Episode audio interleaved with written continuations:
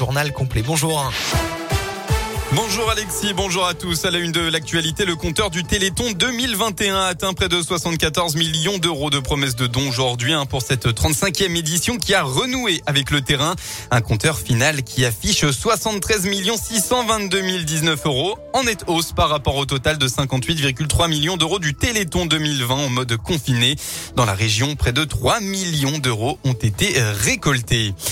Pierre Rabier, écrivain et philosophe, figure de l'agroécologie en France, est décédé hier à l'âge de 83 ans à Lyon.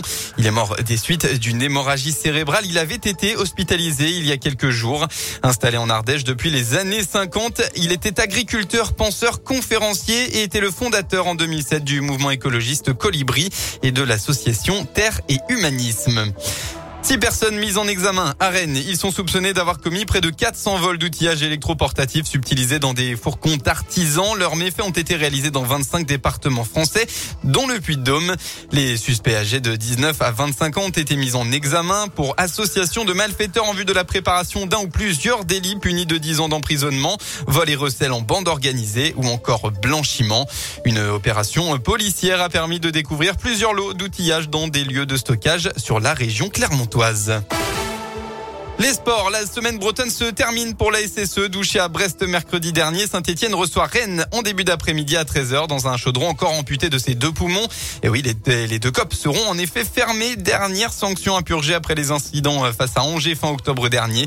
Et malgré cela, les Stéphanois toujours derniers de Ligue 1 avec deux petites victoires en 16 matchs doivent repartir en de l'avant. Anthony Perel. Oui, Valentin, et cela passe forcément par un succès qui pourrait permettre de quitter enfin cette zone rouge car c'est l'avantage de cette saison 2021-2022. Le classement est très serré et ça fait l'affaire de Saint-Etienne.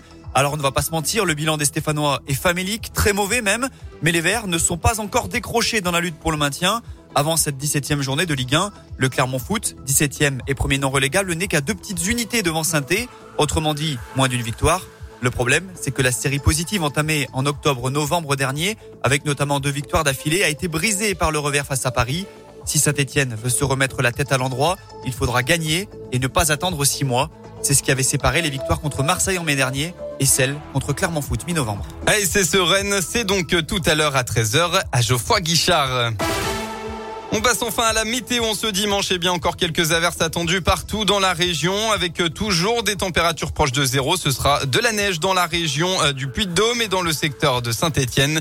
L'après-midi, on va assister à une alternance entre nuages, pluies et éclaircies partout en Auvergne-Rhône-Alpes avec encore une fois le retour de possibles neiges en fin de soirée.